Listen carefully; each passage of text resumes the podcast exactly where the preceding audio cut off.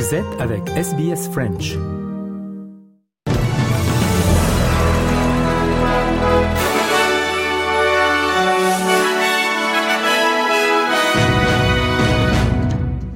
Le journal de ce 9 juillet, en Australie, la ministre des Affaires aborigènes, Linda Burney, a déclaré que la voie autochtone proposée au Parlement serait une relation à double sens et qu'elle est essentielle pour résoudre les problèmes de longue date.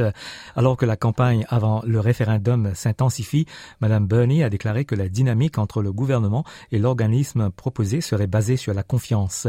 Plus tôt dans la semaine, Madame Burney a annoncé quatre priorités sur lesquelles elle demanderait à The Voice de se concentrer, la santé, l'éducation, le logement et l'emploi. The Voice is about two things. It's about making a practical difference to the shocking social justice outcomes for Aboriginal people.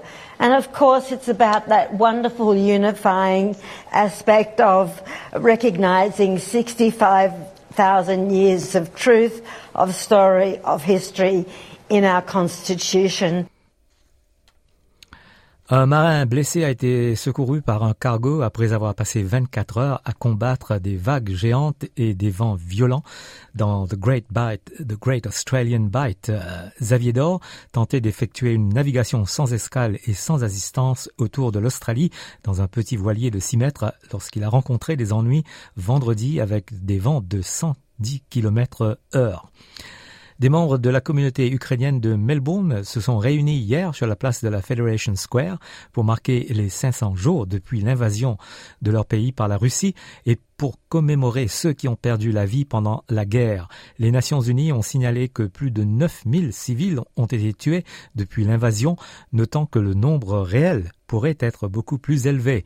Le Premier ministre australien, Anthony Albanese, a également réaffirmé son soutien avant son départ pour l'Europe, où il participera au sommet de l'OTAN à Vilnius, en Lituanie, dans les jours qui viennent. We've seen the illegal and immoral Russian invasion of Ukraine have a devastating impact on the people of Ukraine, but it's also impacted on every price of goods in every country in the world.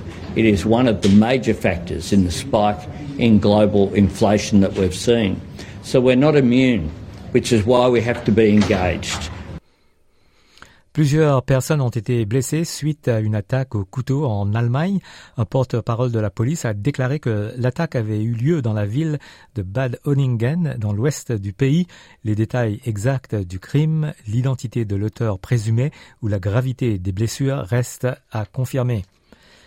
La secrétaire américaine au Trésor, Janet Yellen, a déclaré que la Chine et les États-Unis doivent faire de la concurrence de manière loyale et communiquer étroitement sur les questions économiques pour éviter les malentendus. Poursuivant les réunions avec de hauts responsables chinois hier samedi, Madame Yellen a déclaré au vice-premier ministre chinois, He Lifeng, qu'une mauvaise communication entre les deux pays aggraverait inutilement leurs relations économiques et financières bilatérales. Madame Yellen déclare qu'elle veut assurer une concurrence économique saine entre la Chine et les États-Unis, ainsi qu'une communication bilatérale forte.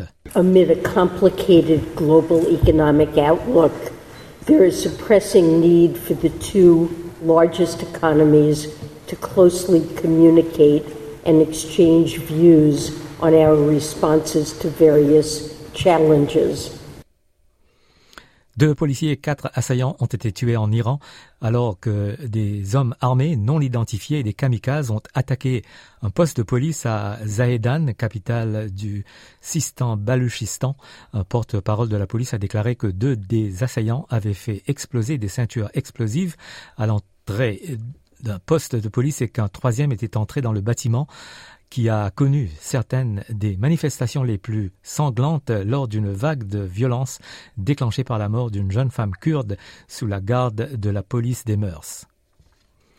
Des centaines de personnes se sont rassemblées dans le centre de Séoul pour protester contre le projet du Japon de jeter de l'eau radioactive traité dans l'océan. La manifestation a eu lieu alors que le chef de l'Agence internationale de l'énergie atomique, Raphaël Grossi, est arrivé en Corée du Sud dans le but de calmer les craintes concernant le projet du Japon. La IEA, qui sert de chien de garde nucléaire des Nations Unies, a déclaré plus tôt dans la semaine qu'un examen de deux ans a montré que les plans du Japon pour le rejet d'eau auraient un impact minimal sur l'environnement. Le porte-parole de la Confédération coréenne des syndicats, Han Sang-yoon, a déclaré que l'évaluation de l'AIEA ne tenait pas compte du risque sérieux encouru. Voilà pour le journal de ce dimanche 9 juillet.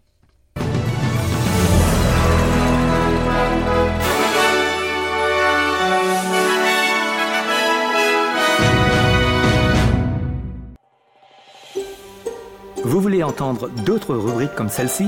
Écoutez-les sur Apple Podcasts, Google Podcasts, Spotify ou n'importe où où vous obtenez vos podcasts.